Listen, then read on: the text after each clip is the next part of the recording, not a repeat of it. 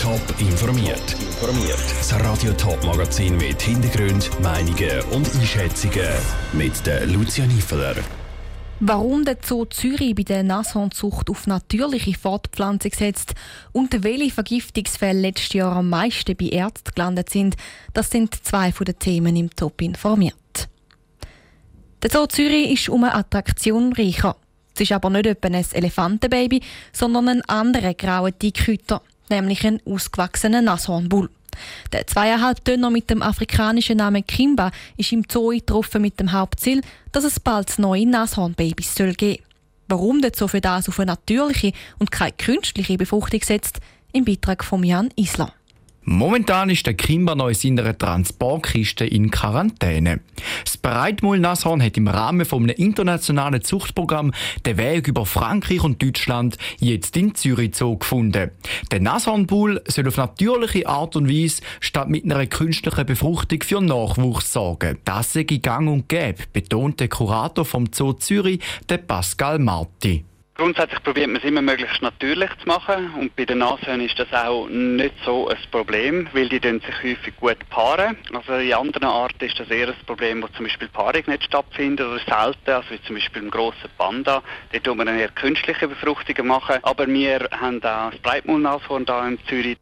Und bei Breitmullnashörnern stehen die Chancen für eine Schwangerschaft bei einer natürlichen Befruchtung besser als bei einer künstlichen. Der Kimba bleibt jetzt das in der Lewa-Savanne, erklärt Pascal Marti.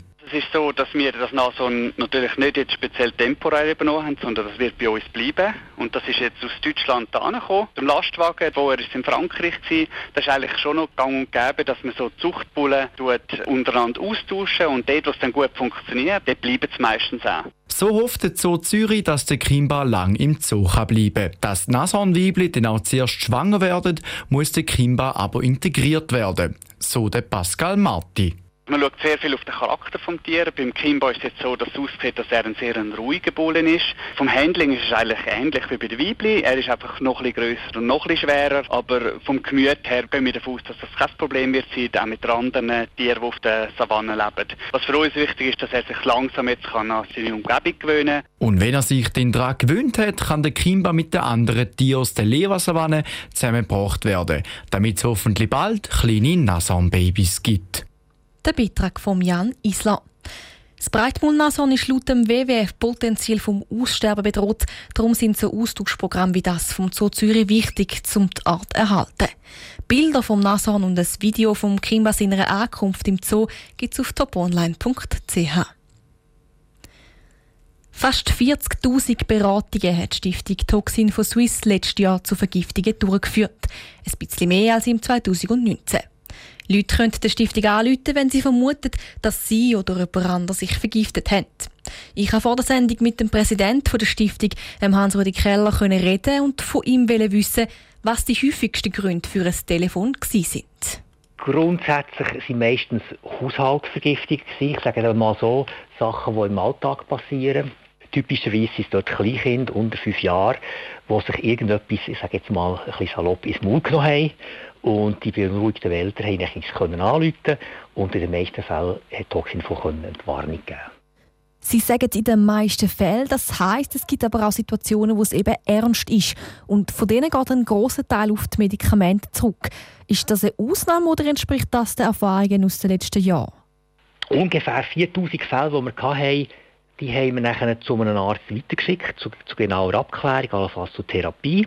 Und von diesem kleinen Anteil, von diesen 4000 ungefähr, äh, hat es effektiv 2500 Medikamente gehabt. Aber das ist ein Großteil im, im Bereich der Vorjahre, keine besondere Trends. Was selbstverständlich als Trend angeschaut werden oder als Ausnahme für das letzte Jahr, sind Desinfektionsmittel, die sehr viel mehr um sich im Rahmen von Covid halt als in früheren Jahren. Von diesen 4000 Fällen, die sie weitergeleitet haben, ist auch der Anteil schwere oder tödliche Fälle berechnet. Und bei den Genussmitteln, Drogen oder Alkohol ist der bei über 10 Prozent. Ein Zettel von diesen Fällen ist also schwer oder tödlich gewesen. Sind sich die Leute vielleicht einfach nicht bewusst, wie gefährlich Alkohol und Drogen eigentlich sind? Das ist eine mögliche Interpretation, die man durchaus machen kann. Auf der anderen Seite sind sehr viele von diesen Fällen Das sind nicht Unfälle, passiert sind, sondern es sind absichtliche Vergiftungen, sage ich mal. Das kann im Rahmen vom, vom Drogenkonsum sein, von einer Street Parade oder einem ähnlichen Fest oder auch von Selbstmordversuchen. Das ist typischerweise, was dort äh, passiert ist dabei. Da haben die Keller im Gespräch vor der Sendung. Abgesehen davon, dass es mehr Fälle wegen Desinfektionsmittel gegeben hat, sind die Gründe und Quellen der Vergiftung gleich geblieben. Geändert hat sich die Zahl der Anfragen aus der Bevölkerung. Die machen immer einen grösseren Anteil aus. Letztes Jahr sind drei Viertel der Anfragen aus der Bevölkerung gekommen. Für den Hans-Rudi Keller könnte das daran liegen, dass die Leute vorsichtiger geworden sind und eh einmal nachfragen. Swisscom hat ein gutes erstes Halbjahr hinter sich. Der Umsatz ist gestiegen, das gleiche gilt für den Gewinn. Die Netzstörungen, die auch die Notfallnummer lahmgelegt haben, drucken aber auf die Stimmung. Der Bundeshauskorrespondent Dominik Meyerberg hat mit dem Swisscom-CEO Urs Scheppi darüber geredet. Nächster Halt, Worblaufen. Nur ein paar Minuten von Bern weg zu Worblaufen treffen wir den Urs Scheppi im Bürogebäude von Swisscom. Das Halbjahresergebnis freut der Swisscom-Chef. Wir haben steigenden Umsatz, steigenden Betriebsgewinn, Reingewinn. Auch im Markt sind wir, sind wir erfolgreich. Also überall gesehen bin ich zufrieden mit dem ersten halben Jahr. Ja. Trotz dem guten Ergebnis es gibt Baustellen, beispielsweise der Ausbau des Mobilfunknetz. Es fehlen Baubewilligungen. Etwa 30 Prozent der Baubewilligungen, die wir eingeben, bekommen wir wirklich auch. Das heisst, wir schaffen es nicht, genügend Kapazität in unsere Netze zu bauen. Ich gebe euch zwei Zahlen. Der Datenverkehr wächst im zweistelligen Prozentzahl und wir schaffen es nur im einstelligen Prozentzahl Kapazität in die Netze zu bringen. Und das zeigt eigentlich, wenn es so weitergeht, dass der Datenstau vorprogrammiert ist. Mit den Behörden müsste eine Lösung gefunden werden. Eine weitere Baustelle die Netzausfälle. Vor einem Monat waren wieder die Notfallnummern betroffen. Inakzeptabel, sagt Urs Scheppi. Wir haben Fehler gemacht, wir haben unsere Erwartungen, die wir an uns selber haben, nicht erfüllt. Das macht mich auch betroffen. Auf der anderen Seite, das möchte ich schon noch sagen, Swisscom ist, ist ein qualitatives gutes Unternehmen. Das attestieren uns auch viele andere und externe. Der Grund war ein Update einer Software. Eine interne Arbeitsgruppe befasst sich mit der Störung. Sofortmaßnahmen bei den Netzen umgesetzt worden. Experten schauen es an.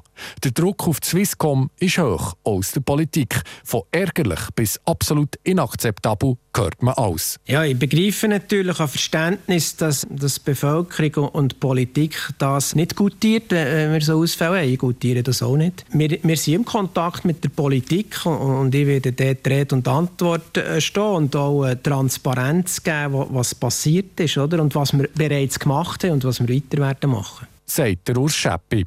Über dem Swisscom-Gebäude zwar Blaufen hängen heute Mittag dicke schwarze Wolken. Stürmen und regnen tut es aber nicht.